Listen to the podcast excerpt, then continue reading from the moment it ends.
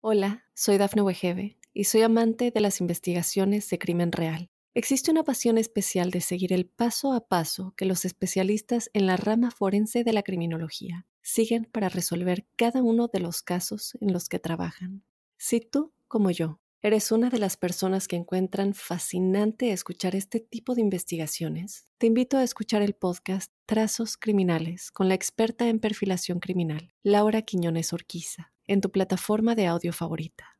Muy buenas, soy Claudio Nieto y este es el podcast donde comparto lo que leo y aprendo sobre salud, entrenamiento, nutrición, psicología o fisiología. Muchos de nosotros nos pasamos el día leyendo libros que nos gustan, apuntes de temas que nos interesan, podcasts con los que aprendemos o incluso hay algún oyente que está cursando algún estudio u oposición. Creo que los hábitos de vida nos ayudan a aprender más y mejor, pero además creo que tenemos malos sistemas de estudio y retención. Y luego no nos acordamos de lo que hemos leído o muchas notas que tomamos de libros o artículos acaban en el olvido. Y para hablar de ello, hoy estará con nosotros Marcos, autor del blog y canal de YouTube Emowe en los que divulga sobre cómo aprender, cómo tomar apuntes o hacer mapas mentales. En definitiva, cómo mejorar nuestra gestión del conocimiento. Muy bienvenido Marcos, muchas gracias por estar aquí con nosotros.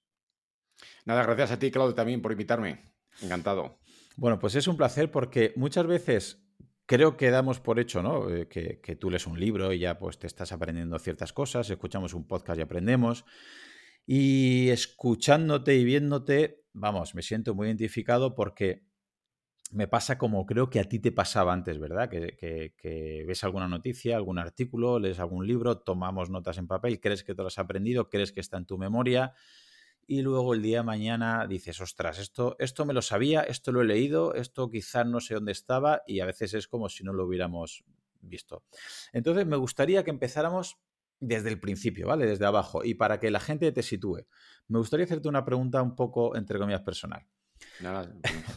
¿Cómo recuerdas tu época de, más de, colegio, de, instituto o de universidad respecto al, aprendizaje? ¿Tú ya utilizabas estos sistemas que luego vamos a comentar o tú eras una persona normal y corriente que en el instituto tomabas apuntes tradicionales o en la facultad y tenías problemas de aprendizaje o de memoria o de retención? No, por desgracia no los tenía. De hecho, ese fue mi gran problema. Yo era estudiante de última hora, pero de esos que apuran, pero muy al final. Eh, yo me acuerdo de aquellos tiempos de escuchar a José María García y cuando terminaba ponerme a estudiar. O sea, yo llegaba a los exámenes de empalmada. ¿Y qué ocurría? Que me valía un tiempo, siempre que en las seis horas posteriores al examen pudiera meter en la cabeza toda aquella información, pero hasta que empezaron a llegar ya, sobre todo, COU, es donde ya había una asignatura más dura que me costaba en esas últimas seis horas meterme todo el conocimiento en mi cabeza. Y entonces ya empecé a suspender. Bueno, suspendí tantas que llegué a suspender 6 de 7, o sea, prácticamente en, el primer trimestre de COU. Luego en la universidad seguí, igual y en la universidad prácticamente suspendí todas el primer año. O sea, no, no dejé pie con, no dejé bolo de pie. Y, y con el paso del tiempo, sobre todo con un compañero que tuve al lado, que era un auténtico genio, era una persona que la llevaba nativa. Hay gente que todo esto lo tiene de una forma nativa, o le ha ido permeando a lo largo del tiempo, y hay gente que lo tenemos que aprender de una forma artificial, mediante técnicas, obviamente distintos tipos de ejercicios o viendo otros cómo lo hacen. Y este fue mi caso. Yo a raíz de este compañero empecé a ver sobre todo cómo modelaba visualmente, era un auténtico artista, y a partir de ahí yo fui interesándome, interesándome, y pues terminé, terminé varias ingenierías y, y sobre todo gracias a aprender a aprender, que fue la clave de todo esto. Y ojalá las hubiera tenido en el instituto, pero, pero por desgracia no las tenía, ¿no? Mm. Y creo que, mm, hablando de técnicas de estudio, que luego veremos algo, y, de formas ¿no? de, intentar llevar a la práctica el aprendizaje, muchas veces, por no decir la mayoría, en el instituto y en las facultades no se ve. Por eso, por ejemplo, ahora mismo, respecto a, cómo estudiabas tú, y creo que es el 99% de, de alumnos estudian hoy en día, si le tuvieras que decir una frase en concreto, un consejo en concreto, ¿qué le, por ejemplo, tú mismo, ¿qué le dirías a tu yo del pasado para que empiece a aprender más eficazmente? ¿Qué sería lo primero en que se debería basar eh, eh, tu pasado o las personas que te están escuchando? Primero, le diría yo que aprender, aprender, aprender, porque aprender es algo que nos creemos que llevamos de serie, o sea, que realmente que no, no es una habilidad como tal, y en efectivamente es una habilidad y quizás sea de las habilidades más importantes que deberíamos adquirir a lo largo de nuestra vida. Pero ocurre lo que suele ocurrir con muchas habilidades, que las damos por hechas. Y durante muchos años, pues vivimos creyendo que tenemos esa habilidad, hasta que vemos a otro que le atribuimos que es debido a su inteligencia cuando realmente no es debido a su inteligencia. De hecho, la mayor, hay muchos estudios científicos que nos dicen que la mayoría de la población tiene un coeficiente intelectual muy similar. Realmente lo que están uno, unos, unos de otros es quizás sus técnicas, sus habilidades o lo que han aprendido. Una de las cosas que yo hacía muy mal era que yo creía que había que tomar apuntes lineales, apuntes limpios. Y eso fue de las primeras cosas que yo empecé a cambiar. Realmente yo empecé sobre todo a tomar muchas notas visuales, incluso que para la gente de fuera serían notas chapuceras. Todo esto combinado con técnicas de memorización, que no sé si quieres entrar en detalle o, podríamos aquí hablar de mucho, muchos temas. ¿eh? Cuando tú tomas notas visuales, aparte de hacer los típicos bocetos que todos, todo el mundo tenemos en, mente, se pueden combinar con técnicas de memorización. Hay muchísimas técnicas de memorización.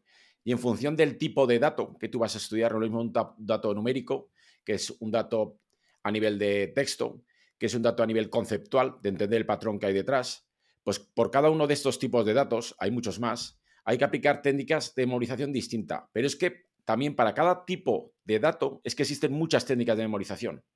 Y en función luego de con qué lo vas a linkar, eso que, que estás aprendiendo, te puede interesar una técnica de memorización u otra. Y luego cuando ya conoces técnicas de memorización, por ejemplo, que eres capaz de transformar un número en una imagen, esa imagen la puedes colocar en una nota visual. Entonces, de tal forma que tú, ya estás combinando todo lo, que es el mundo de texto con el mundo visual. Entonces ahí es donde se produce lo que me vais a hablar de esto mucho, que es la integración interhemisférica, que eso es clave, sobre todo clave, para mantenernos en flujo, concentrados. Eso es lo principal consejo que le daría a mi yo, del, a mi yo pasado. Mm, entiendo que, por ejemplo, esto que acabas de comentar, ¿no? Que hay una parte más de texto, una parte más visual, hablas a veces, ¿no? De, los distintos hemisferios. En base a eso, eh, comentas eh, normalmente que tenemos un cerebro físico y un cerebro digital. Eh, ¿Nos podrías explicar un poquito esto un poquito más en, detalle para la gente, ¿no? Que nunca ha escuchado estos conceptos y dice, bueno, ¿cómo que tengo dos tipos de procesamientos o dos tipos de cerebros? Uno más textual, uno más visual son independientes, entre ellos interactúan, puedo trabajar los dos a la vez, uno más importante que el otro, genéticamente tenemos uno más desarrollado que el otro, se puede aprender a interactuar ambos. ¿Qué nos puede decir del cerebro físico, del cerebro digital y cómo aterrizarlo a oyentes que nunca jamás eh, han, escuchado estos conceptos y pues quieren aprender a aprender? Sí, el cerebro físico sería precisamente lo que hemos hablado antes, aprender a aprender que mucha gente también cuando oye aprende a aprender se cree que esto solamente es para opositores, para estudiantes, y muchas veces no. Es todo lo que aprendemos en esta vida, absolutamente todo, siempre tiene que ir ligado a nuestros conocimientos previos. O sea, somos incapaces de aprender algo nuevo sin ligarlo a lo que ya tenemos. Siempre. Todo va apilado. Apilado, o vamos a llamarlo enlazado entre sí. Entonces, cuando nosotros... Imaginaos que no soy ni opositor ni estudiante. Si eres opositor estudiante, pues con mucho más motivo cómo aprender a aprender. Pero incluso si no lo eres, tú para tomar decisiones, hay determinadas habilidades que vas a necesitar en tu vida que tú no puedes delegarlo a un soporte digital. Son habilidades que tú tienes que tener interiorizadas en tu, en tu cerebro físico. ¿Por qué? Porque nuestra memoria a corto plazo solamente trabaja con siete o nueve elementos. Pero, pero esos siete o nueve elementos nos lo tenemos que traer de la memoria a largo plazo y tiene que ser ya información ya que esté procesada, que esté ya interiorizada por nosotros, por nosotros para que ya podamos trabajar con ella. Entonces, aprender a hacer esto, esto sería el cerebro físico. Lo que sería traernos de nuestra memoria a largo plazo algo que ya hayamos procesado, ya hayamos entendido, esto es la clave, para traerlo a nuestra memoria a corto plazo para empezar a adquirir nuevo conocimiento, que este nuevo conocimiento lo apilaríamos, lo enlazaríamos con esto que nos acabamos de traer, para sobre esa temática cada vez hacerla más grande. Esto es el cerebro físico. Y el cerebro digital, que hasta hace muy poquitos años no se podía conseguir emular esto, porque la gente muchas veces cree que organizar es agrupar y no tiene nada que ver. Organizar es mucho más que agrupar. Y luego, si quieres, ya, ya entremos en detalle de esto, porque además es muy importante que la gente lo entienda. Un cerebro digital es un ecosistema de herramientas, no solamente una herramienta, o sea, no solamente es un Notion, ni un Obsidian, ni un Evernote, sino que es un, un conjunto de herramientas que nos van a permitir gestionar la información. Entonces, dentro de la información va a haber información que son detalles, que sí que podemos alojar en un dispositivo digital para tenerla siempre ahí, sería como nuestro cerebro digital. Pero luego hay otro conocimiento que aparte de ser el conocimiento físico que nosotros vamos a tener que interiorizar a largo plazo, el hecho de este conocimiento procesarlo para almacenarlo de forma digital nos va a ayudar muchas veces a encontrar patrones, a organizar las ideas, a aclararnos todo un poco mejor. ¿Por, ¿Por, qué? Porque este conocimiento físico, si tú directamente lo dejas en notas de papel, ese nunca más lo vas a volver a repasar. Sin embargo, si lo metes en un cerebro digital y lo enlazas, por eso volvía, luego, luego lo vemos sino a lo de enlazar y agrupar, y lo enlazas, ¿qué ocurre? Que yo cuando estoy añadiendo nuevo conocimiento sin querer, de forma colateral, vuelvo a repasar temáticas adyacentes a la que yo estaba en ese momento estudiando. Y sin darme cuenta, empiezo a practicar el repaso espaciado. Se empieza a repasar temáticas ajenas que de otra forma en papel no lo hubiéramos hecho. Entonces, ¿qué conseguimos? Conseguimos que con el cerebro digital reforzar mediante repaso espaciado, que es una de las dos mejores técnicas de aprendizaje que existen, volver a reforzar, a hacer más fuertes esos vínculos de esa temática pero incluso no solo de la que estamos estudiando, sino de otras subyacentes o adyacentes a las que estamos aprendiendo. Entonces, el cerebro físico sería para aprender almacenar algo en nuestra memoria a largo plazo y que esté ya directamente casi procesado para llegar y enchufar a nuestra memoria a corto plazo. Y el cerebro digital sería para acumular esos detalles que no necesitamos recordar, pero al mismo tiempo también para guardar toda esa información que tenemos en nuestra memoria a largo plazo. Y que a la vez que estamos gestionándola, nos ayude a repasar de forma espaciada, o sea, en el tiempo, para que realmente esos vínculos de largo plazo se mantengan y sea más fácil evocarla, pues toda la información física, o sea, lo que son los datos, los del día a día. A ver, has dado un montón de información y estoy seguro que habrá, algún oyente que dirá, ostras, me explota la cabeza. Déjame que haga un resumen, a ver si me das el, visto bueno, a ver si me apruebas, ¿vale? Em, a ver, Comentabas, ¿no? Que digamos, para ir paso a paso, el cerebro físico es, para que lo entiendan aquellas personas, cuando eh, leemos un concepto y lo queremos aprender, has dicho una cosa muy importante, que es más fácil que ese concepto se aprenda. Mucha gente todavía sigue pensando que aprender es que leemos algo, lo quieres aprender y es como si fuera una biblioteca, ¿no? Introducimos ahí un libro, un texto, un dato y eso no es así. Como ha comentado Marcos, se tiene que enlazar con conocimientos previos. Por eso hay gente la gente que más conocimientos previos tenga de una temática, más fácil va a aprender porque esos conocimientos se van, no hace como una tela araña, ¿verdad? Va interactuando con otros conceptos previos y es más fácil. Y para que eso ocurra, pues de esa memoria de trabajo, que es lo que estamos leyendo o el podcast que estamos escuchando, eso tiene que, eh, mm, mm, se tiene que codificar en una memoria a largo plazo y queda ahí guardado. No queda guardado como un USB, sino que queda interactuando un mm. poquito con conocimientos previos. Y eso lo hemos aprendido si luego somos capaces de, de la memoria de largo plazo que tenemos ahí guardada, sacarlo a la memoria de trabajo y para eso habría que evocar, ¿no? Es decir, voy a mi cerebro físico, busco ese concepto que quiero explicar y soy capaz de evocarlo, de sacarlo. ¿Eso más o menos me darías el visto bueno de lo que es cerebro físico? Sí, eso es el cerebro físico, perfecto. Vale, ahora vamos al cerebro digital, que dices, bueno, hay cierta información que no quiero, no puedo o no necesito eh, eh, codificarla, ¿no? Esta memoria a largo plazo, y es mucha información que leo, que escucho, que, eh, que, quiero o que me interesa, y eso ya entra en el cerebro digital y la manera que hacíamos hasta hace muy poquito es, cojo un link de Twitter o cojo un link de una página web o cojo algo y, o lo adjunto en un Word, en un Excel que tengo, o simplemente en un libro. Antes cogía las notas y las guardaba, pero eso se guardaba se agrupaba mal o se organizaba de manera errónea, que ahora quiero que, nos paremos en eso.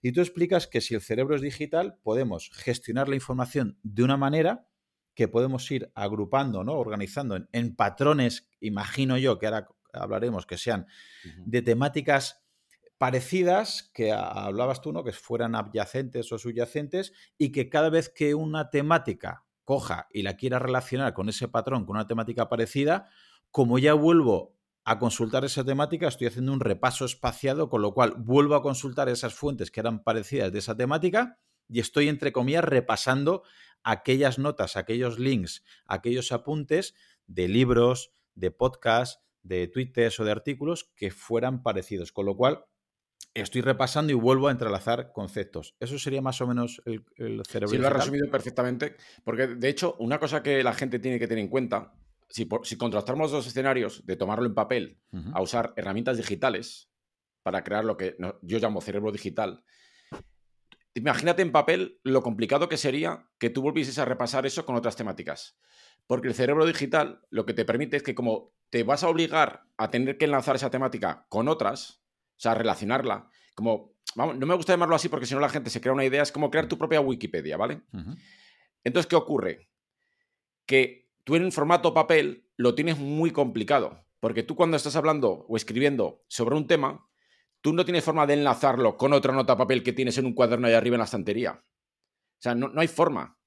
Entonces, el papel solamente te pone las orejeras de burro para la temática en la que estás no te permite encontrar patrones que hay, que es que cuando empiezas a practicar cerebro digital los encuentras por todos lados, no te permite encontrar patrones más allá de la temática en la que estás enfocado en ese momento. Sin embargo, con herramientas digitales es de repente como ¡pum! Ya tu cerebro, de hecho, la forma de trabajar es justo como funciona nuestro cerebro físico, que es un montón de neuronas vinculadas unas con otras, con impulsos eléctricos a través de las dendritas y demás. O sea, el funcionamiento es muy similar. Es que la información hay que enlazarla, no agruparla. Y los dispositivos digitales te facilitan precisamente el hecho de enlazarla, cosa que en papel es inviable. De hecho, Niklas Luhmann, que fue muy prolífico, ese hombre hizo el primer intento en hacerlo en papel, que es lo que se, lo que se llama Zettelkasten. Pero claro, este hombre debía tener una fuerza de voluntad que, o debía tener mucho tiempo. Y lo llegó a conseguir, efectivamente. Y se guardan unas muestras en el Museo de Berlín de su Zettelkasten. Pero hoy, hoy en día, hasta hace dos años, esto no era posible. Y ahora ya hay herramientas digitales que te permiten enlazar conocimiento. Vale, para que la gente lo vuelva a entender, vamos a poner un ejemplo práctico, ¿vale? Aunque no sea del todo correcto, para que la gente diga, vale, creo que lo estoy entendiendo, pero me cuesta aterrizar. Imaginemos que leemos un libro, pues por ejemplo, de la gran Sari Arponen, ¿vale? Eh, y ese libro, pues es un libro que toca temas de nutrición, y estoy haciendo y temas de recetas y temas de microbiota, ¿vale? Yo sí me hago apuntes de ese libro eh, y lo hago de manera digital, pues con Obsidian, con Notion, como luego veremos Evernote, alguna que quiero que comentes luego. Claro, si yo hago el resumen a mano o cojo las notas más importantes, como dice Marcos, pues yo cojo el resumen, lo adjunto a esa hoja pues en el libro, como yo hacía antiguamente, o lo puedes archivar. Pero claro, lo que comentas tú es que si yo lo hago de manera digital, quizás hay partes del resumen o de las notas que estoy haciendo que le puedo poner una etiqueta, un keyword, una palabra clave que sea ¿no? respecto a nutrición. Otra que sea eh, recetas. Otra que sea eh, microbiota. Y de tal manera que cuando yo vuelva a leer otro libro y haya recetas interesantes y yo las esté resumiendo o anotando, en el momento que las vaya a linkar, que las vaya a enlazar con recetas, voy a abrir ese sitio, digamos, digital y me va a recordar que de ahí tengo las recetas que copié de Sari Arponen o las recetas que copié de otro nutricionista y voy haciendo ese repaso espaciado porque cada vez que me metan recetas ya tengo ahí todas las recetas de todos los resúmenes que me voy haciendo, igual que he dicho el tema de nutrición, el tema de microbiota y se van enlazando y se van linkando cada vez que voy leyendo se va retroalimentando. ¿Van por ahí los tiros? No del todo. Vale. Te cuento por qué. Estás hablando de agrupar. Sí. Tanto meter en carpetas, en estanterías, etiquetas. Eso es agrupar. ¿De acuerdo? Eso es, lo llamo yo organizar. ¿Qué ocurre? Eh, venimos de una tendencia de que como nuestro... A ver, no tengo aquí ningún libro a mano, pero vamos. imagínate, esto, esto, es un libro físico, imagínate, ¿vale? Es un POSIT. Mira, voy a buscar un libro, vamos a imaginar. Esta libertad de aquí es un libro. ¿Vale? ¿Qué ocurre? Que tenemos una tendencia de hace muchos siglos desde que el bloque de conocimiento está en un libro y los libros los organizamos en estanterías, los estamos agrupando. ¿Por qué? Porque hasta hace poco, bueno, hasta hace poco, es que hasta hace dos años, realmente el concepto de acumular conocimiento en un libro es obsoleto totalmente. O sea, eso dentro de unos años em, estará en un museo los libros digitales como tal, porque no tiene sentido, porque esta información está aquí encerrada, está encapsulada aquí dentro. Primero, eh, cuando tú tomas un resumen de un libro, yo lo que no recomiendo es que el conocimiento se quede en el libro. El libro es como un camión que llega al muelle de carga. Ese camión que llega al muelle de carga nos llevaremos el conocimiento a nuestra temática. Si estamos hablando, por ejemplo, de la doctora Sari Arponen y está hablando de la microbiota, llega al muelle de carga del libro de Sari Arponen y yo cogeré toda la información que tenga Sari Arponen sobre microbiota y me lo llevaré a mis notas de microbiota. Obviamente, desde mis notas de microbiota, yo le echo enlaces. Y dirás tú, ¿qué diferencia hay entre agrupar, ¿vale? Poniendo etiquetas o meter en carpetas con enlazar. La diferencia con enlazar es que tú estás creando caminos. Que si quieres en algún momento, tú cuando vas andando por la línea de conocimiento de microbiota, piensa que es como una estructura arborescente tú en algún momento verás que hay un camino que conduce al libro de la, de la microbiota, de macrobiota de, de Sari Arponen. Entonces tú puedes decidir tomar ese camino si quieres bajar un poco más en detalle. O no, o quieres seguir en distintas capas a nivel de complejidad. Entonces, mediante los enlaces estás creando, jerarquizando por capas los niveles de complejidad de una temática. Cuando tú metes etiquetas o metes todo en carpeta, tú tienes un pozo sin fondo donde es que ahí tienes todo. Tienes todos los libros de, mm, del segundo cerebro a nivel digestivo, que también lo llaman así. Pero claro, tú ahí no, tú no puedes jerarquizar el conocimiento. Entonces te toca a ti la labor de tener que procesar toda esa información. Pero durante un breve espacio de tiempo, cuando hemos almacenado esto y le hemos puesto la etiqueta o le hemos colocado en una carpeta o le hemos colocado, si el libro físico, en una estantería, tenemos la impresión de que lo hemos organizado, pero es una falsa impresión es una ilusión. Es la ilusión de competencia que muchas veces hablamos, llevada al tema de organización. Es un primer nivel. Obviamente esto es mejor que nada, pero es un nivel aficionado. O sea, ya el nivel profesional a la hora de organizar la información es crear los enlaces. ¿Por qué? Para poder tú jerarquizar por capas el, el grado de complejidad en el que tú quieres ir bajando. En función del tiempo que tienes disponible para poder rescatar esa información cuando la necesites en tu memoria a corto plazo para tomar una decisión. Entonces, en tu cerebro digital vas a tener todas las pirámides entera sobre macrobiota, sobre eh, temas de nutrición, y en función del tiempo o del grado de detalle que necesites, vas a poder ir bajando o no en esa estructura de conocimiento. Gracias a los enlaces, con etiquetas y con carpetas. Imagínate la cantidad de carpetas con distintas temáticas. Y aún así, si creas carpetas o, etiquetas, si lo quisieras hacer por niveles, habría em, habría notas que estarían en dos sitios a la vez y estarías duplicando contenido. Cuando el tema de los enlaces es que tú eres capaz de ir y volver arriba otra vez. E incluso luego lo ves gráficamente. O sea, luego en Obsidian, por ejemplo, ves el grafo con todos los nodos y puedes ver por temáticas el grado de expansión, el grado de profundidad de esa pirámide sobre ese tema concreto. no sé si te lo he explicado más o menos. O... Sí, sí, o sea, es más o menos lo que he intentado explicar, un nivel más, más bajo, pero, o sea, la idea sería, a ver si lo hemos entendido la temática, vamos a, la microbiota, ¿vale? Imagínate que yo quiero hacer una temática eh, que es microbiota.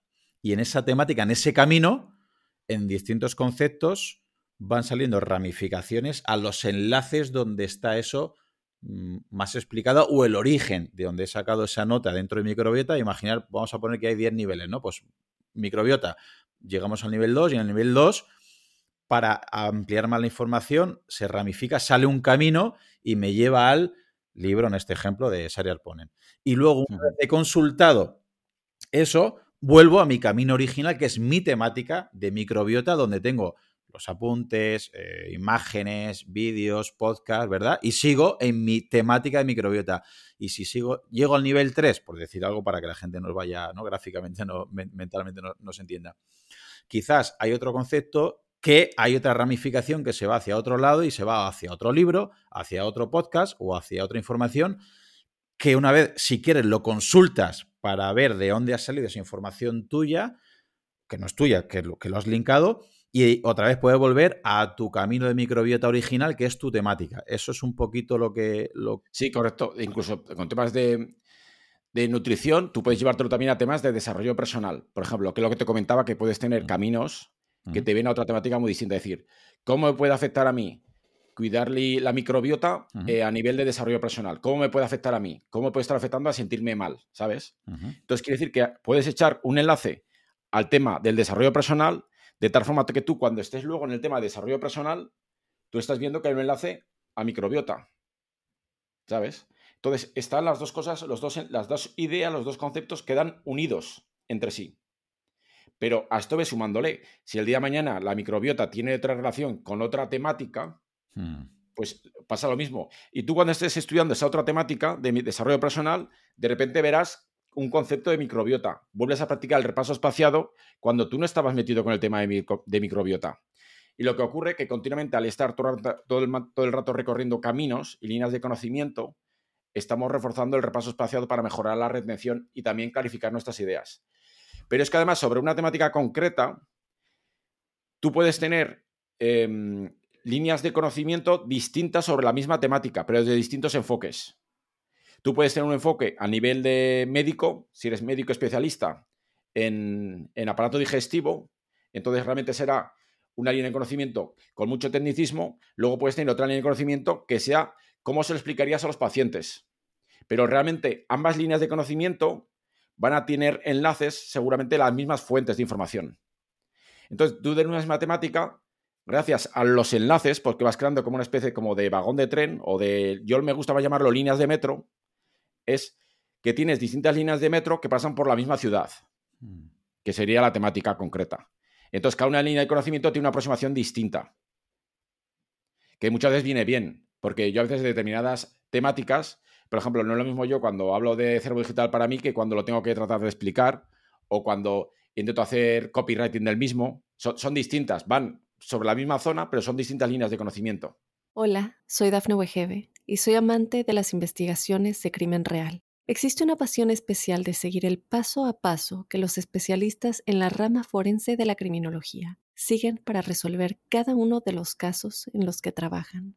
Si tú, como yo, eres una de las personas que encuentran fascinante escuchar este tipo de investigaciones, te invito a escuchar el podcast Trazos Criminales con la experta en perfilación criminal, Laura Quiñones Orquiza, en tu plataforma de audio favorita. Por si hay personas que le gustaría, bueno, ya lo, he comentado al principio, lo comentaremos también al final, tú tienes eh, un blog y un canal de YouTube que explicas esto con bastante detalle y cursos. ¿Cómo, para personas que quieren empezar a, aterrizar con esto, qué le recomendarías a la hora de construir y utilizar un cerebro digital para poder gestionar el conocimiento personal de manera así más eficiente y sobre todo, ¿cuánto tiempo necesitaríamos invertir para que esto empiece a, dar su fruto? Primero, yo lo que recomendaría es que empiecen a aparcar el papel. Eh, de hecho, precisamente ayer también publicó un vídeo sobre esto. Eh, todos los estudios científicos que dicen que el papel se retire mejor es porque en digital se están usando las metodologías que se usan en papel. El material docente que hay en digital es el material docente como si fuera ese en papel. O sea, lo único que hacen es digitalizarlo, pero mm. eso no es material digital. O sea, el material digital habrá que adaptarlo, era lo que os hablaba antes, antes de los libros. El contenido de un libro o el contenido docente lo irán adaptando a digital. Entonces, el primer consejo sería empezar a huir del papel. Empezar a leer, por ejemplo, en libros electrónicos. ¿Por qué? Para empezar ya a atomizar las ideas.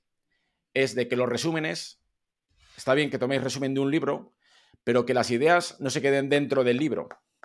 Porque entonces el libro se convierte en un islote de conocimiento. Es que esas ideas las saquéis fuera del libro. Entonces, primero, dejar de leer en papel y segundo, empezar a usar ya herramientas digitales. Y no herramientas digitales de estas que también he oído yo el discurso de eh, la herramienta con la, que más, con la que te sientas más cómodo. No, tienes herramientas digitales que te permiten que ese cerebro digital que vas a construir, donde vas a almacenar todos tus resúmenes, todas las notas a lo largo de toda tu vida, tiene que ser una herramienta digital, uno, que no te haga el efecto de corralito del conocimiento, que yo llamo. Corralito del conocimiento son empresas de em, grandes multinacionales que lo que hacen es que te dejan subir sus notas, pagas una cuota barata, pero al cabo de un tiempo te van subiendo esas cuotas y quedas atrapado. Tus notas están fuera en Internet. Entonces ahí tienes que tener cuidado de recurrir a herramientas que sean de que el conocimiento se respalde en texto plano. Me da igual que sea Obsidian, Logic u otras pero por ejemplo evitar herramientas tipo Evernote, que yo la llamo la herramienta del corralito del conocimiento, porque ese conocimiento se te va a quedar atrapado ahí y además estas herramientas pelean por evitar de que migres de ellas. Entonces, tampoco te facilitan mucho las cosas. Entonces, dos cosas, subir del papel sobre todo y elegir muy bien en la herramienta en la que vais a descansar todo ese conocimiento en digital. Vale, eh, para entrar un poquito más en las herramientas, ¿vale? Porque, repito, mucha gente está diciendo, ostras, has dicho Obsidian, ha dicho Evernote, ha dicho... Yo pensaba que cuando hablabas de almacenar la información me ibas a decir Dropbox o Google Drive. Eh, entiendo que cuando hablas de texto plano puede ser hacer un resumen con digamos, con, eh, con, palabras, para que nos entienda la gente, haciendo un resumen, un, texto, un párrafo, y eso lo podemos subir en un documento Word, un documento PDF, y eso se puede quedar en Google Drive, en Dropbox, pero luego las herramientas digitales que comentas como Obsidian hacen que se transforme, no sé si esa palabra está bien utilizada, ese texto plano, es decir, esas palabras se puede transformar en un flujorama, en una imagen, en un concepto distinto. Eh, ¿Nos puedes explicar si voy bien por ahí y cómo, eh, qué tipo de herramientas hay y cuál recomendarías empezar a, usar? Vas bien y haces bien en preguntarlo porque muchas veces ya cuando llevamos ya dos años metidos en mm. muchas herramientas, nos cuesta a veces ver, mm. eh, esta es principalmente mi labor de divulgación, es entender la otra parte, la que está al otro lado, mm. que es la fricción, que es lo que le está costando. Entonces, la primero, hay herramientas que lo llamo yo sirenas, que son muy llamativas, pero podéis entrar en la trampa del correo del conocimiento. ¿Vale? Que es que lo tenéis que subir todo a, a webs fuera. No está en vuestro alcance, dependéis de alguien, de un tercero, ¿vale? Y si eso, perdona, si eso se cae desaparece o te cobran un dineral al mes, estás solo diciendo, ostras, que si no pierdo toda la información que tengo durante años y, ya es el sesgo, ¿no? De decir, ostras, ya, ya, el sesgo del coste hundido. Ya que estoy ahí, me da igual lo que me pidan. Y eso es lo que pasa, sí, sí. Vale. Y tú quieres que, tú recomiendas evitar ese sitio de plataformas que es posible que, suceda. Te facilitan mucho la vida al principio, son, tienen mucha usabilidad, son muy bonitas, o sea, de diseño, pero hay que tener muchísimo cuidado, porque además luego, aunque te digan que se puede exportar, son exportaciones limitadas. Esto es como, en el, como si, me gusta mucho la analogía con el corralito de los bancos. Hmm. Esto es como si tú fueses, tuvieses unos ahorros y si no te permitiesen sacar eh, mil euros al mes. Pues lo mismo, esas son las herramientas de notas. Es que tú cuando vas a exportar las notas a, a otra plataforma, te dicen, no, no, tienes que ir de 50 en 50. Y claro, eso no lo hace nadie. Entonces, claro, cuando yo hablo de herramientas de texto plano, mucha gente se cree que es que lo, que lo edita con un bloc de notas. Entonces dices, vale, pues que cutre queda así. No. ¿Qué ocurre? Que hay herramientas, que son las que la mayoría de la gente no conoce, es que tú la información la estás depositando en lo que serían ficheros de texto plano, que podrías abrir con un bloc de notas, y esto sería como la parte trasera de un teatro. Si jugamos otra vez con la analogía de un teatro, en la parte trasera, detrás de, entre bastidores, son un montón de ficheros de texto plano. Pero ¿qué ocurre? Que tú, por ejemplo, cuando echas de un texto plano, echas un enlace a otro, hay determinados caracteres extra que tú añades en ese texto plano que le hacen, podemos llamarlo magia por detrás. Esos caracteres extras se llama Markdown, ¿vale? Que es un formato que es estándar, es universal, está ya aceptado por un montón de plataformas y lo que te permite es que enriqueces el texto plano para que sea un texto igual que si estuviese escribiendo en Word. O sea, con tus negritas, tus cabeceros, tus citas, tus cajitas visuales. Y además te permite añadir etiquetas, te permite meter en carpetas y te permite crear sobre todo enlaces, que esto es lo más importante de todo. Y entonces, estas herramientas tipo Obsidian, Logseq, CTLR, hay muchas, te permiten que tú, escribiendo texto plano y añadiendo estos caracteres extra de Markdown, le das un poco de magia. Y entonces luego por detrás tú tienes los ficheros de texto, pero por delante, en lo que sería ya el escenario del teatro, estas herramientas te permiten verla como si estuvieses manejando un fichero Word. Te hacen la magia. Puedes ver incluso mapas mentales, que por detrás son texto. Puedes ver fulgogramas, que por detrás son texto. Puedes ver un grafo de cómo están todos los enlaces, todos los ficheros, todas las notas de texto relacionadas entre sí. Puedes ver cajitas visuales, cuando por detrás son texto. Puedes ver cabeceros, distintos niveles de cabeceros. Puedes ver propiedades, puedes ver tablas, igual que una tabla Excel, pues la puedes ver también, todo con propiedades. Pero todo esto por detrás son ficheros de texto plano, de tal forma que el día de mañana, si tú te quieres cambiar de Obsidian a Logseq, pues lo puedes hacer ya al revés. O sea, no te quedas tú atado, no te quedas tú encerrado en una herramienta externa que el día de mañana te puedan subir las cuotas o el día de mañana pueda cerrar o el día de mañana te quedes tirado o te hagan el corralito del conocimiento, que digo yo. Porque hay que pensar que todas las notas de nuestros futuros resúmenes de libros nos van a acompañar el resto de nuestra vida e incluso puede que sea el mejor legado que dejemos a nuestros hijos. Que yo también muchas veces creo mi cerebro digital pensando en mis hijos, de que el día de mañana esto ellos lo puedan heredar. Entonces, tienen que ser herramientas que nos valgan para el resto de nuestra vida. Por eso tenéis que tener mucho cuidado en elegir muy bien la herramienta digital. Y por ejemplo, si lo he entendido bien, eh, herramientas como Obsidian, que yo por lo que he visto en tu blog y en tu canal te gusta bastante, ¿no? Y sueles eh, divulgar sobre varias, pero sobre Obsidian creo que tienes bastante más confianza o por lo menos te, gusta bastante. Pero no me caso con Obsidian, ¿eh? No, no, sí, sí, sí. de hecho, he hablado también de Logsic, porque es una herramienta también muy interesante. ¿Y CTR es posible otra? CTL, R. Esta se quedó a mitad de desarrollo. Esta, iba esta llevaba muy buena inercia, pero por vistos Em, hay herramientas que quedan por el camino, pero ¿qué ventaja tenemos? Yo CTRL la estuve probando un tiempo, pero ves, no tuve ninguna fricción en lo que tenía en CTLR pasarlo a Obsidian. Pero las dos ahora que conozco eh, son Logsic y eh, Obsidian.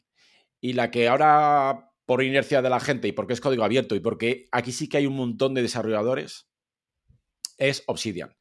O sea, para que los que conozcan, por ejemplo, WordPress, Obsidian sería WordPress y por encima de WordPress, al, igual que con Obsidian, se han creado plugins. Digo WordPress porque seguramente es una herramienta, como es un CRM más conocido para la mayoría de la gente, lo conocerán. Es que se crean extensiones. Hay otros desarrolladores que, sin ser desarrolladores internos de Obsidian o de Logic, porque es la misma filosofía, es que van creando plugins, extensiones de donde no ha llegado el core, el núcleo de la herramienta, te crean extensiones para todavía ampliar más sus funcionalidades. Por ejemplo, ahora estoy usando una para combinar toda nuestra información del cerebro digital con inteligencia artificial. Y entonces yo le mando, por ejemplo, todas mis notas de modelos mentales que yo he ido acumulando, que yo uso en mi día a día, se los mando a inteligencia artificial para ver cómo tomaría determinadas decisiones siendo un mini yo. Porque prácticamente como le he replicado como yo pienso, pues le hago a veces incluso pruebas. Sí, por eso alguna vez te he escuchado que crees que en breve nos pueden clonar, no, no físicamente, pero sí la manera que tenemos de razonar, de pensar o de sacar una estructura de algún artículo de los conocimientos que tenemos. Estoy totalmente convencido. O sea, que ese momento va a llegar. De hecho, yo he hecho pruebas clonando modelos mentales y además es que te contesta. Pero claro, yo ahora eh, uso GPT de 3.5 y ahora estoy haciendo pruebas con GPT ya 4. ¿Y qué ocurre? Que como tú se lo estás mandando la información con tu forma de expresarte, es curioso que además te contesta con analogías que son tuyas. Pero ¿qué ocurre? Y este es el siguiente escalón que lo veremos. Todavía, lo que pasa es que esto ya es muy técnico, todavía no tenemos acceso al fine tuning, que es el tuneo fino. Es que cuando hablamos de clonar o de usar la inteligencia artificial, cuando le mandamos dos o tres notas, realmente eso no es preciso. Hay que mandarle 100 o 200 para realmente tunearlo, se llama así, tuneo en inglés, tuneo fino, es para realmente crear que en vez de ser un GPT 3.5 o GPT 4.0, cuando ya la API de GPT o la API de Lambda o la API de, la inteligencia artificial externa que sea, porque va a haber muchas inteligencias artificiales, esa API nos dejen meterle, entrenarla con datos masivos, que es lo que todavía ahora eh, no podemos o no lo han facilitado, por así decirlo, a los mortales, sin tener que meter mucho código. Quiere decir que podremos entrenar una inteligencia artificial que en vez de llamarse GPT 3.5 se llame Claudio 2.3 o Marcos 1.0. Eh, y entonces nosotros en vez de elegir arriba GPT 4.0 elegiremos Claudio 2.1. Y tendrá, prácticamente tendrá todo tu cerebro digital, estará cargado junto con distintas inteligencias artificiales, porque el día de mañana habrá varias, cada una especializada en una cosa. Y eso lo, lo vamos a ver seguro. Hola, soy Dafne Wegebe y soy amante de las investigaciones de crimen real. Existe una pasión especial de seguir el paso a paso que los especialistas en la rama forense de la criminología siguen para resolver cada uno de los casos en los que trabajan. Si tú, como yo, eres una de las personas que encuentran fascinante escuchar este tipo de investigaciones, te invito a escuchar el podcast Trazos Criminales con la experta en perfilación criminal, Laura Quiñones Orquiza, en tu plataforma de audio favorita. Me da, por un lado me gusta que me digas eso y por otro me da miedo. es a la vez. Sí, pero. Em, Cuando digo clonar, no me refiero a que haya un Marcos por ahí corriendo por la vida ni pensando como yo. Es que será muy, será muy parecido, las tomas de decisiones serán muy parecidas a las que yo tomaría, o el conocimiento que tiene a la hora de responderme es muy parecido a, a si yo le respondo a mi hijo. O sea, si yo desaparezco de aquí y mi hijo el día de mañana va a ese cerebro digital y le pregunta, seguramente, esto sí que ya lo he probado, las respuestas que le dé serían muy parecidas a las que le daría yo. Sí, sí, mm, juraría que ya el otro día leí algo parecido, que había una aplicación que tenía todo tu historial y tú lo ibas entrenando con preguntas y respuestas y, te, y tú le hacías preguntas a, digamos, a, según el prompt, según la pregunta que tú le hicieras, te contestaba con prácticamente los mismos datos, las mismas respuestas que si se la diera la propia persona, que es a lo que te refieres, que al final es, no deja de ser un entrenamiento a una inteligencia artificial, va comprendiendo tu origen, tus ideas, tus concepciones, dónde tienes albergado tu conocimiento y al final contestará por mm, lo que me da miedo es que se hagan pasar por nosotros y esa información se puede utilizar con, maldad. Pero, sí, pero Claudio, una cosa, esa, por ejemplo, esa aplicación, esa web que yo eh, la he visto también, me la han pasado algún suscriptor, me la ha pasado, se, se quedará coja, porque tú comparas a alguien mandándole herramientas conscientemente, que tiene que entrenarla conscientemente, a que tú inconscientemente, solamente para egoísmo propio, porque lo estás usando tú, tu cerebro digital, que es donde están tus notas, tus reflexiones, tu diario, que también el cerebro digital se puede usar para hacer un diario propio. Claro, lo mismo que tú entrenes conscientemente con información concreta que tú le estás pasando, que es que le pases tu cerebro digital. ¿Sabes? Mm. Es que no tiene que ver. Es el mejor entrenamiento que puedes tener de materia prima, porque la inteligencia artificial eh, que estamos conociendo puede ser todo lo inteligente que tú quieras pero no piensa como nosotros. O sea, la materia prima la tenemos nosotros. Entonces, el día de mañana, para entrenar a esas inteligencias artificiales, se las tendremos que entrenar con materia prima nuestra. Si queremos que haga algo nuestro, la tendremos que entrenar con nuestra materia prima. Y la mejor forma de crear esa materia prima es con un cerebro digital. Bueno, mm, eso estoy completamente de acuerdo. Y, para, cerrar, para cerrar un poquito el cerebro digital, mm, por ser alguien que todavía, yo me imagino oyentes, a mí siempre me gusta ponerme eh, en las entrevistas, ¿no? De, ostras, yo creo que me ha quedado claro, pero estoy seguro que habrá oyentes que le están explotando en la cabeza. Vamos a imaginar que una persona pues, le gusta escuchar podcasts y le gusta tomar notas o libros. Y entonces, con el Markdown que has explicado, la gente puede. Vamos a quedarnos con Obsidian. No, no nos casamos con ninguna, pero para que la gente pueda aterrizar en alguna, ¿vale? Entonces, con la herramienta digital de Obsidian, si yo cojo un texto plano, es decir, yo cojo un documento, eh, eh, palabras, simplemente en, un documento Word. Esto lo que hace es que puede transformar estas notas que yo estoy escribiendo en, con esa magia que os he comentado, lo puede, lo puede transformar en dibujos, en flujogramas, en un diagrama y eso se puede incluso enlazar con otras cosas si yo así lo considero necesario. Es decir, Obsidian es la herramienta que hace, entre comillas, esa magia, que pasa mis notas, mis apuntes me los es capaz de enlazar, de agrupar y de dar formas y así el cerebro sea digital y sea más fácil eh, avanzar en conocimiento? Sí, realmente tú no es que le pases el texto mm. y sea capaz, que, segura, que o sea, seguramente existirá algún plugin que te haga mm. esto, ¿vale? De que sea capaz de, tú le metes un texto mm. y sea capaz de interpretar que es un cronograma y dibujarte un cronograma. No. Obsidian te da muchas funcionalidades, como por ejemplo, es, puedes crear bloques atómicos de conocimiento que no hemos hablado de Zettelkasten. Zettelkasten es la mejor metodología que existe para organizar la información, ¿vale? Que se basa en dos principios. Conectividad y atomicidad. La atomicidad es que toda la información son bloques atómicos. Y en esto se basa Obsidian. Por eso he, ido, he nombrado Zettelkasten. Es que tú cuando estás tomando notas, tú tienes que pensar que cada bloque, cada, cada párrafo es un bloque de conocimiento que perfectamente podría estar aislado. Es cierto que luego ese bloque de conocimiento liga con el que tiene debajo, y vas creando lo que me llamado antes líneas de conocimiento. Vale, pues Obsidian te facilita esto, te facilita que el día de mañana tú desde, desde otro bloque de información puedas enlazar a este bloque de conocimiento que estaba en otro fichero. Cosa que eso, pero enlazas al bloque entero. Cosa que eso en otro tipo de herramientas no se puede. Pero es que además, con Obsidian, puedes crear otro tipo de funcionalidades. O sea, puedes, puedes meterle extensiones que es por, por así decirlo, como esteroides, ¿no? Puedes crear mapas mentales, puedes traerte resúmenes de Kindle, ¿vale? O sea, directamente los resúmenes que estás tomando en Kindle y las notaciones, te las puedes traer a, Obsidian y te aparecen ahí directamente. Puedes realizar capturas de notas rápidas desde el móvil y te aparecen directamente en Obsidian. Podrías tú preguntarle desde el móvil al, a que Obsidian te, te, trajera notas, o Notion también lo hace. Quiere decir que es como he dicho antes, una especie de fábrica donde tú tienes distintos muelles de carga, pero dentro de la fábrica también tienes conveyors, aerovías, tienes un montón de elementos gráficos que te facilitan la gestión de la información. O sea, ya no solo es escribir, sino que también puedes bocetar. O sea, a mano, con, un, con un lápiz óptico de una tablet, tú puedes tomar bocetos, cronogramas, dibujar, al mismo tiempo que estás metiendo texto, tecleando. Y además tú estás viendo el texto y abajo la nota visual que has tomado. Y luego además esa nota visual lo mismo, también puede ser atómica, también la puedes enlazar luego en otra nota. Y luego puedes crear, empotrar cachos de notas. Por ejemplo, tú imagínate que estás con el tema de la microbiota. Y de repente, a mitad de nota, te interesa un dibujito que tenías en otra nota. Pues tú no tienes por qué copiar y pegar. Tú puedes directamente insertar este bloque de conocimiento, lo insertas aquí, pero no lo estás copiando y pegando, sino que estás haciendo referencia a ese bloque de conocimiento.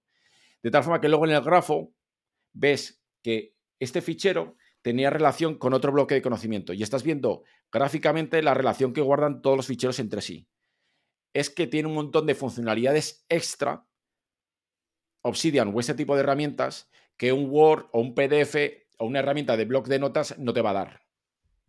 ¿Cuánto puede tardar una persona en empezar a, no dominar, pero sí por lo menos tener la capacidad de poder trabajar ya con Obsidian, por ejemplo? Obsidian, Obsidian asusta, pero desde el primer día ya puede empezar a trabajar. Otra cosa es que no usen todo el arsenal. Mm. Es como si yo soy un pintor, pues al principio pues usaré las técnicas básicas de dibujo, pero poco a poco vas adquiriendo. Pero desde el primer día la gente que instala Obsidian, te lo digo por los alumnos, ya empiezan a trabajar y a tomar notas. Y luego, en el, en el paso de un mes, si, si le dedican dos o tres horas semanales, en el paso de un mes ya pueden saber mucho Obsidian y controlar muy bien la gestión de datos. Que lo menos es Obsidian, ¿eh? Yo digo Obsidian porque es la que yo recomiendo.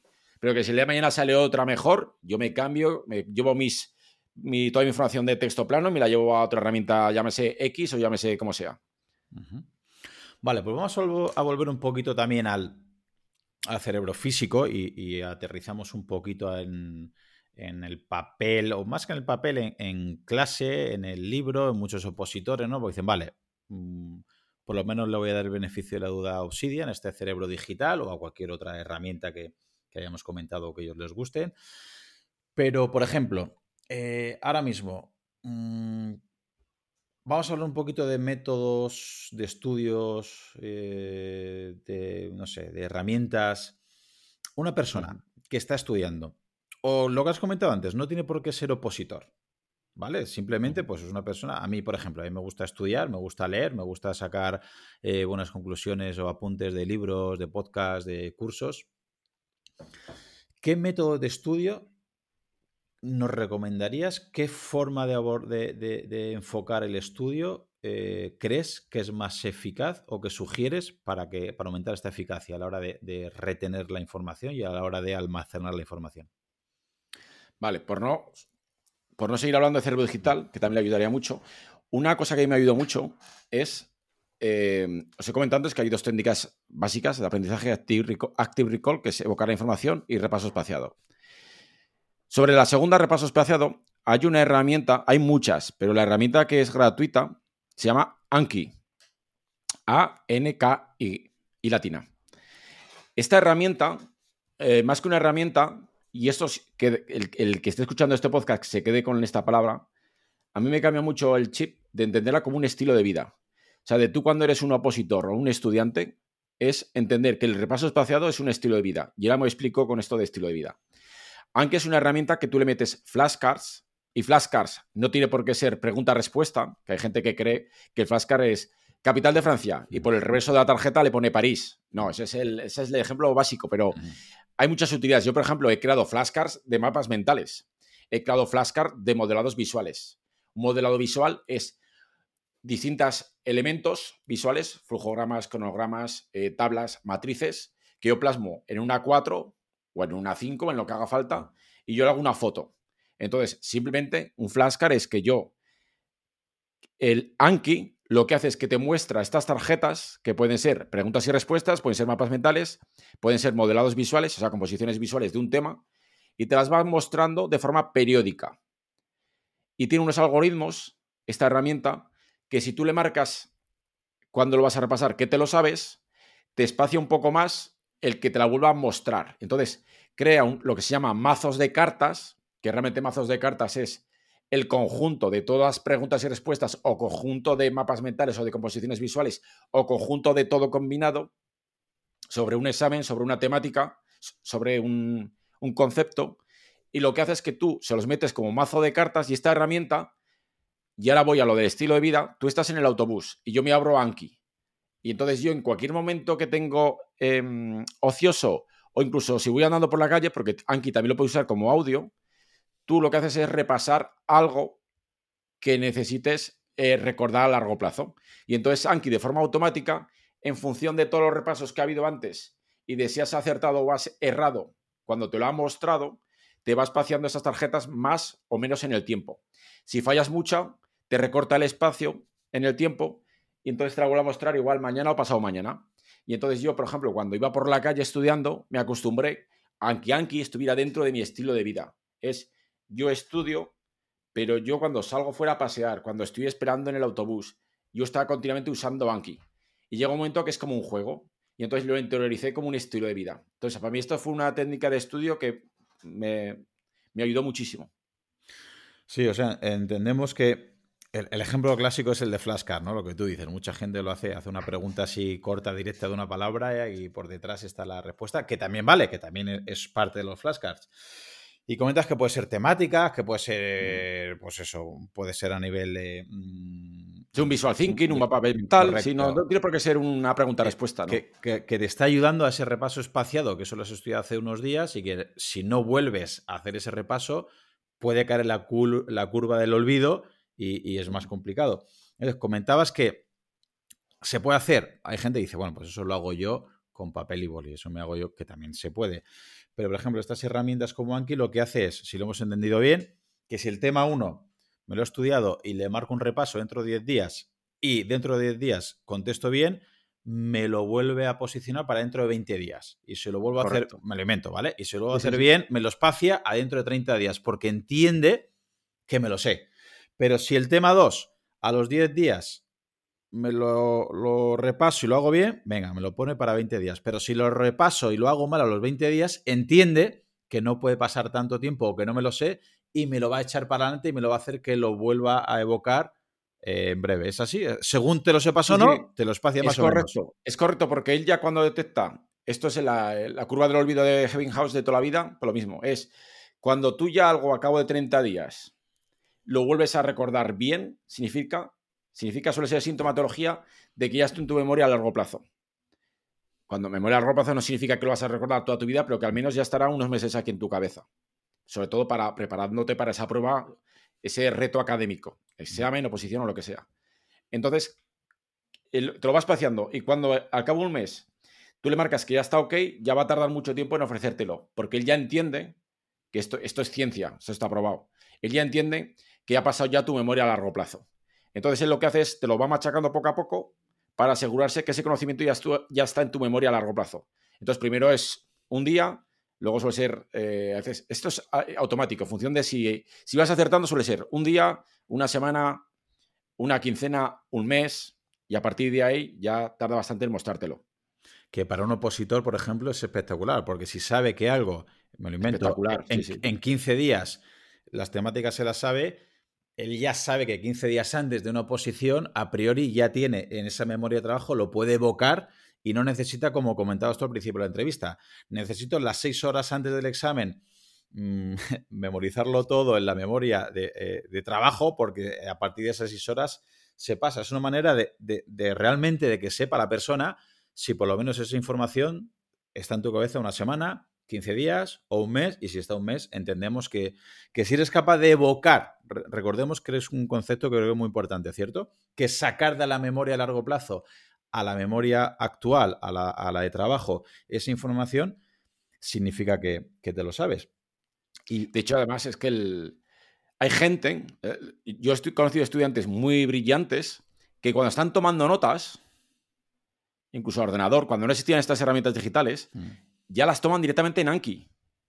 O sea, eh, por, eso cuando antes os decía el estilo de vida, Anki, estilo de vida tiene que ir ligado. Eh, no sé si la gente que está al otro lado escuchándonos me permea lo que trato de transmitir.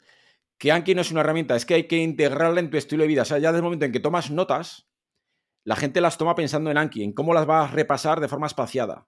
O sea, yo los que he visto, con los que he estado estudiando, es que tenían esa forma de pensar ya. O sea, ya estudiaban pensando en el Anki. En, digo Anki, también hay muchas otras herramientas de repaso espaciado. De hecho, em, Tú con Obsidian puedes, puedes crear ya, mientras tomas apuntes en Obsidian, tarjetas Anki.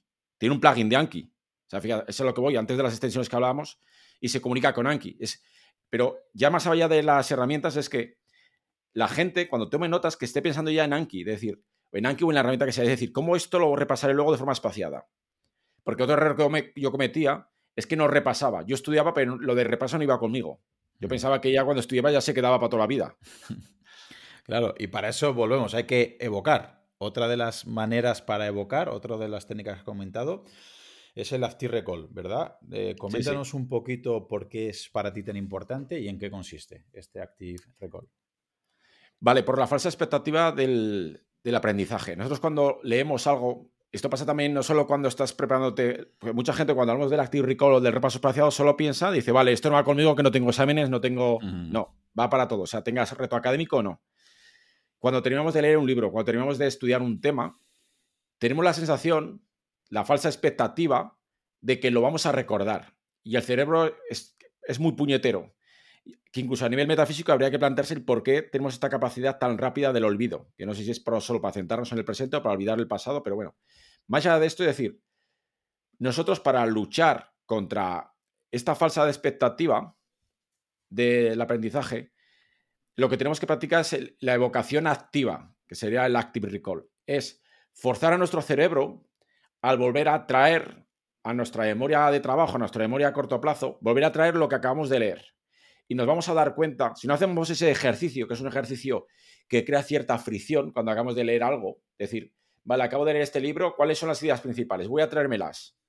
Y nos vamos a dar cuenta que de lo que creíamos, que sabíamos, a lo que realmente hemos vomitado, por llamarlo así, evocado, no tiene nada que ver. De hecho, veremos que hay mucha imprecisión en las ideas respecto a de las que hemos evocado, de las que creíamos que sabíamos. O sea, hay una diferencia abismal. Entonces, con el Active Recall lo que hacemos es corregir, reajustar otra vez nuestro conocimiento real con el que nos creemos que tenemos. Porque al principio cuando tenemos de leer un libro está muy desajustado. Hmm.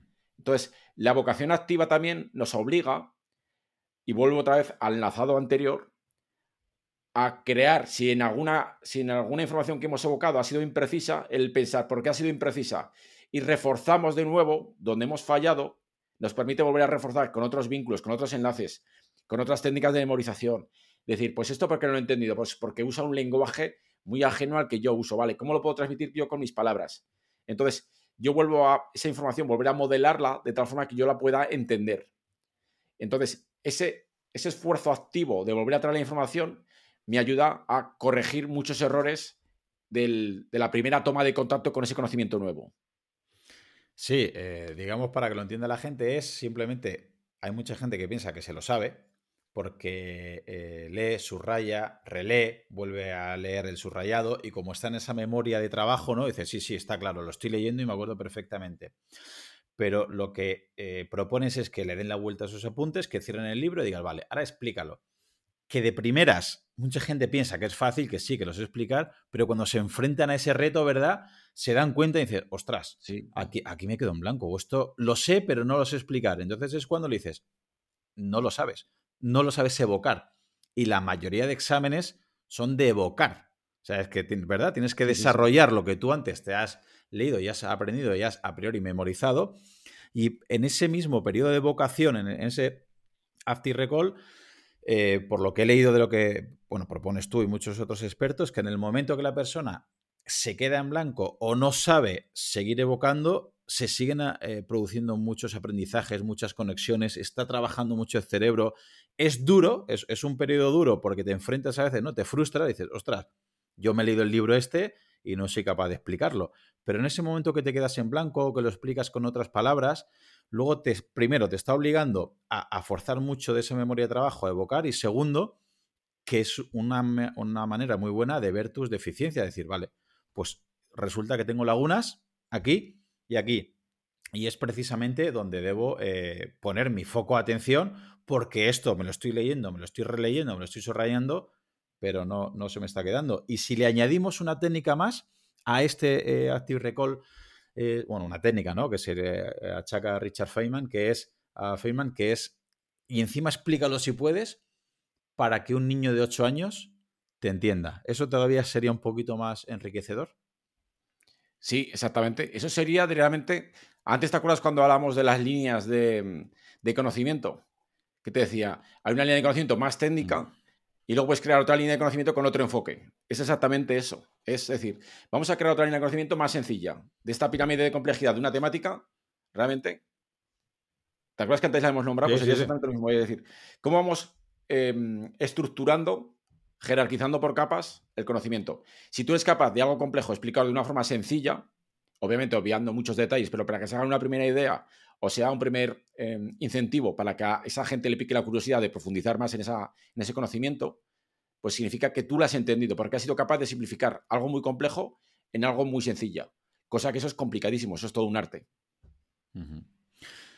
Una de las cosas. Mm, ah, bueno, para, vámonos, digamos, a. Esto que hemos comentado es para evocar, digamos, para, para traer de, nuestra memoria de trabajo, traerla al presente, ¿vale? Es decir, algo que a priori debería estar almacenado, que recordamos que no se almacena como en un USB, como en un libro guardado, sino que está ahí conectado, ¿vale? Pero vámonos a principio ahora, vamos a retroceder, es decir, que creo que es donde más problemas hay hoy en día, o eso es, o quizás un sesgo mío, que es a la hora de introducir esa información de que se conecte con la información previa y es en la entrada, ¿no? Mm, ¿Hasta qué punto es importante la atención y la, y la concentración para codificar lo que estamos leyendo, lo que estamos escuchando, eh, la conversación, el podcast, el libro, la clase? ¿Hasta qué punto es importante saber atender bien, saber concentrarse bien? Para poder codificar eso y llegue a la memoria de, trabajo y llegue, obviamente, a la memoria de, largo plazo. Y si nos puede dar algún consejo para mejorar esta atención y esta concentración. Yo tengo otro enfoque distinto. Hay gente que dice, bueno, hay que concentrarse. Y es como que pone la concentración por delante y luego viene el resto. Eh, yo lo veo al revés. Yo creo que hay que hacer estudiar de determinada forma para que venga luego la concentración lo veo de forma distinta. Eh, son muchos elementos. Uno que os puede venir bien, sobre todo, es empezar a tomar notas visuales. Nuestro cerebro, generalmente cuando se despista, es porque nuestro cerebro es una herramienta tan potente, tiene tantos elementos activos al mismo tiempo, que solamente hay una parte de nuestro cerebro que está enfocada en la materia que estamos estudiando y hay otras que están trabajando en, ah, pues tengo que ir luego a hacer este recao, tengo que ir luego al dentista, pues ahora llevo idea de hacer, yo qué sé, eh, el próximo podcast que tengo que, el guion, no sé qué. Entonces nuestro cerebro está activo. Entonces la idea es buscar, echarle trabajo a nuestro cerebro en otras áreas distintas, porque igual cuando estamos estudiando, estamos estudiando el modo texto, o podemos estar estudiando cierta temática que solamente alimenta ciertas áreas de nuestro cerebro y cuando le empezamos a añadir notas visuales, elementos en tres dimensiones, colores, formas geométricas, es como que activamos otro ancho de banda en, nuestro cerebro. Es como nuestro cerebro ya requiere activar más zonas y entonces le impedimos que se distraiga en otro tipo de actividades. yo, por ejemplo, que soy una persona que tendía a despistarse mucho, cuando empecé a incluir todo el tema de notas visuales en mi día a día a la hora de estudiar, gané muchísima concentración porque yo notaba que me despistaba mucho. Cuando el modo texto aburre a nuestro cerebro. Entonces el hecho de combinar eh, notas visuales o modelado visual de la información que tengamos en texto con texto cuando queremos entrar en detalle, que una cosa no sola para la otra, sino que ambas se complementan, en mi caso mejoró muchísimo la concentración y se debe sobre todo a la integración interhemisférica que es cierto que es eso de que los hemisferios izquierdos y derechos hay un analítico y otro creativo no es del todo cierto, eso está comprobado que efectivamente es así, pero sí que es cierto que hay distintas áreas de nuestro cerebro que cada una tiene una función. Entonces, si logramos activar la parte analítica y la parte creativa, que sí que están en distintas zonas del cerebro, es cierto que no están en la parte izquierda ni en la parte derecha, pero sí que hay distintas zonas de nuestro cerebro que se encargan de cada una de ellas, sí que conseguimos evitar que nuestro cerebro se entretenga en otras tareas ajenas al material que estamos estudiando. Podría ser, obviamente no todas las clases, pero por ejemplo un profesor podría pedirle a alumnos que tomen apuntes de manera gráfica en vez de apuntes de manera más plana, de manera texto, o es algo que no es Depende, primero, es una habilidad que hay que aprender, saber tomar notas visuales. Decirte, me has puesto a huevo, decirte que, el material escolar, se lo veo, yo lo veo yo en mis hijos, no es, está todavía bastante anticuado. O sea, yo veo que hay, tú cuando algo no puedas explicar de forma visual, incluye texto. Pero veo que hay muchas ideas que las incluyen en formato texto que perfectamente se podrían incluir en formato visual y serían más digeribles para nuestro cerebro. Pero ¿qué ocurre? Que es más sencillo para un editor de libros, para alguien que está escribiendo un libro, escribirlo en modo texto. Es más cómodo, es más sencillo. Entonces, ellos buscando su comodidad lo hacen así. Pero si realmente buscas en la docencia, al otro lado, a los niños, no hablo de ilustrar, que es además, yo soy una cosa que estoy yo bastante en contra, de ilustrar es de acompañar con un dibujito hmm. simplón, sino de buscarle cómo puedo representar esta idea de forma visual. Y entonces, sí que es cierto que hay muchas analogías visuales que se pueden representar de forma gráfica, y hay detalle que tiene que estar en el modo texto, porque tiene el grano mucho más fino que lo que es. Ay, se me ha movido el. que lo que sería el, una, una, nota visual. Una nota visual es más para pillar una idea, para entender un patrón. Y luego, cuando quieres ya rematar con el detalle, puedes añadir texto, pero combinar ambas. Entonces, por ejemplo, la mayoría del material docente que hay, yo lo veo que carece no de ilustración, que es lo que está haciendo. No sé si me estoy explicando. Lo que estoy buscando es que intenten sacar el patrón visual que hay detrás de lo que tratan de explicar. Estamos hablando ya no eh, a nivel superficial sería es una estructura arborescente, es un cronograma, es una matriz, hay elementos en común. O sea, buscar, rascar un poco la superficie de qué hay detrás de ese texto. Entonces yo veo que a veces se quedan en los textos y para los niños sería mucho mejor explicar de forma visual. De hecho, yo a mis hijos, uno de los consejos, de las primeras cosas que les he entrenado es a entender las estructuras visuales subyacentes que hay detrás de los textos. Para ver, fíjate, esto es, esto es una estructura visual y dibújatelo. Porque al dibujarlo, el cerebro, todo el tema visual, una imagen vale más de mil palabras, es por decirlo que, es que todo lo visual tiene un ancho banda mayor que el texto. Entonces tu cerebro va a ir más rápido a esa velocidad. Mm. Y para ir terminando y relacionando con, los temas que más me gustan, me ocupan y me preocupan, eh, los hábitos de vida, por, no pararnos en todos ellos, porque ya sería infinito, de nutrición, eh, vida activa, entrenamiento, eh, descanso, dormir bien, evitar excesos de estrés, bla, bla, bla. ¿Hasta qué punto son importantes en este proceso de, de codificación, de vocación, de aprendizaje, de memoria, de atención? ¿Hasta qué punto le das tu importancia o cómo crees tú que, influyen en todo este proceso? Vitales. De hecho, eh, no sé si me lo preguntas, yo aquí tengo un cartel, ahí arriba, lo tengo ahí fijo, que pone Kaizen. Entonces, ese es un hábito que lo llevo ya integrado. Es decir, eh, ¿qué puedo mejorar cada día un poquito? yo soy un fanático de buscar el efecto compuesto, el interés compuesto en un montón de áreas. Entonces, yo lo he visto en temas de, mm, por ejemplo, de mi canal de YouTube, pues es un efecto compuesto. En temas de aprendizaje, las capacidades de memorizar, las capacidades de tomar notas visuales que os comentaba antes. Esto es efecto compuesto. O sea, de primeras, de primeras nosotros vamos a tener unas habilidades mínimas, como el que empieza a tocar la guitarra, pero claro, este hábito, el hecho de tenerlo como un hábito de vida, el hecho de empezar a ver eh, de cómo podemos mejorar cada día un poquito más en cualquier habilidad nuestra, pues claro, nos hace siempre apalancarnos en lo acumulado. Entonces realmente lo que ocurre es que nos queremos, queremos ir muy rápido por la vida, con muchas prisas, y tenemos que centrarnos en qué podemos en nuestro día a día basarnos, o sea, dedicarle tiempo, que es lo más valioso que tenemos junto con la atención, en acumular un efecto compuesto. Entonces, porque el efecto compuesto está por todos lados. O sea, no está en, tertulias políticas, ni en debates estériles, ni banales, sino decir, a ver, ¿qué puedo hacer yo que tenga efecto compuesto? O sea, que me pueda valer de aquí el día de mañana. Entonces, para mí este es uno de los hábitos de vida que yo me incluyo, que sería como un Kaizen, una mejora continua del poquito a poquito, mejora continua, pero muy poco a poco, muy progresiva. Y esto lo tengo yo como hábito de vida, de buscar en todos lados. Obviamente no siempre lo consigo, pero siempre queriendo buscar en qué puedo mejorar y, y eso que puedo mejorar, si encima es efecto compuesto, mejor todavía. ¿Tú has notado mejoría en concreto con, algún aspecto en concreto de entrenamiento o de comer mejor? ¿Entrenamiento físico por el hecho de, por ejemplo, te refieres? Yo, por ejemplo, eh, yo nado, ¿vale? Y yo practico, no sé si la gente lo conoce, la técnica de total immersion, ¿vale? Es una técnica de deslizamiento puro y duro, ¿no? Sí. Entonces, yo una de las cosas que he ido mejorando, por ejemplo, es el, el, tema de cuando yo lanzo el brazo, ¿vale? Del impulso, de la patada, por ejemplo. Entonces, yo eso, por ejemplo, lo he ido mejorando también poco a poco. Es una habilidad, una eh, de, técnicas que vas mejorando. De hecho, la natación, la mayoría es técnica, hmm. más que fuerza. Es de los deportes que la técnica eh, tiene un valor muy relevante. De hecho, por eso hay, incluso hay campeonas del mundo con 15 años, cuando el cuerpo no está totalmente desarrollado. Es porque la técnica es crucial. Eh, entonces, te está hablando del tema del deslizamiento. Entonces, yo, por ejemplo, ahí sí que he metido yo mucha, mucho efecto compuesto en, ver cada día cómo puedo mejorar yo la posición.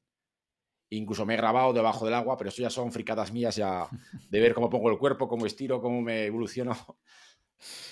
Muy bien, pues ya para despedirnos, eh, me gusta concluir muchas entrevistas con un consejo final, ¿vale? Pues para que se quede la gente por lo menos con el ABC de, de todo lo que hemos hablado, que en esta entrevista va a ser, iba a decir complicado, pero voy a decir complejo, porque es más que complicado. Pero podríamos aplicar la ley de Pareto, dos, tres consejos finales de lo que has comentado para aquellos que deseen transformar su forma de aprender y gestionar su conocimiento personal. ¿Qué serían las dos, tres primeras cosas que deberían hacer para no dominar por completo lo que hemos comentado, porque es imposible, pero sí por lo menos para coger la inercia, para empezar el camino. Si se tienen que quedar con algo de este podcast es que sean muy conscientes de la ilusión de la competencia, de la falsa expectativa de aprendizaje. Es de que cuando leáis un libro, terminéis de leer, terminéis de ver una charla TED, terminéis un tema de estudiar, que no os fiéis, que no os fiéis de lo que creéis que sabéis porque os vais a llevar una gran decepción. Entonces es que creéis mecanismos para poder repasar esa información. Si os tenéis que quedar con algo, con eso, porque es con lo que más me toca a mí divulgar, batallar. Aparte de saber técnicas de aprender a aprender, sobre todo quedaros con la ilusión de la falsa competencia, de, de no os creáis que realmente vais a recordar lo que acabáis de leer. Muy bien. Pues con esto despedimos la entrevista. Ha sido un placer que te pases por el podcast. Hemos comentado temas bastante difíciles de entender quizá por parte de, la, de los oyentes, por eso invito a que eh, te visiten. Así que dinos dónde podemos encontrar tus cursos, dónde publicas, lo que publicas, dónde te encontramos, Marcos. Sí, yo entiendo que estos temas son complejos porque, por ejemplo, de hecho hemos estado hablando de notas visuales en un podcast de, sin, acompañamiento visual. Hemos hablado también de Obsidian, de cómo representar los grafos. Esto solamente es para picar un poco el gusanillo Eso es. de lo que hemos comentado todos los temas anteriores. Entonces, yo tengo un canal de YouTube que se llama EMOWE, E-M-O-W-E, e, para que veáis visualmente muchas de las cosas que he explicado aquí en este podcast. Y también, sobre todo, yo recomiendo suscribiros a mi newsletter en cerebro, cerebrodigital.club. Entonces ahí cada día os enseño a crear los primeros módulos para vuestro cerebro digital. Muy bien. Y también darte las gracias, Claudio, por, por la invitación. Y oye, cuando quieras. Muchísimas gracias. Ha sido un placer que te pases por aquí y estoy seguro que en breve volvemos a llamarte para que sigamos indagando sobre el cerebro digital porque las herramientas irán cambiando, irá evolucionando y tenemos que estar actualizados. Sí, sobre todo la inteligencia artificial que está yendo, cada día te llevas una sorpresa. Muy bien, pues te mando un abrazo. Igualmente, cuídate. Y hasta aquí el episodio de hoy. Probablemente si tienes la capacidad de disfrutar de este contenido, tendrás la suerte de vivir en un lugar y en un contexto que con muy poco podrás hacer mucho, como cambiar y salvar vidas. Por ello te pido que si te ha gustado el contenido o te ha aportado algo de valor, el mejor regalo que me puedes hacer es que te unas a mi equipo de donación para que ayudemos juntos a que otros puedan vivir y además hacerlo de la manera más saludable y digna posible. Gracias a Pablo Melchor y Ayuda Efectiva, tenemos un equipo de donación destinado a un fondo de salud, donde el dinero que inviertas te aseguran que es la manera más eficaz demostrada para salvar vidas en los países más necesitados con programas como prevenir la malaria, incentivar la vacunación en los más pequeños y combatir el déficit de vitamina A, como ya vimos en el episodio 120. Si quieres colaborar, te espero en mi equipo en ayudaefectiva.org barra profe Claudio Nieto. Tu contribución, por muy pequeña que sea, podría marcar una gran diferencia, ya que con todas nuestras donaciones juntas generaremos oportunidades para aquellos que más lo necesiten. Muchas gracias.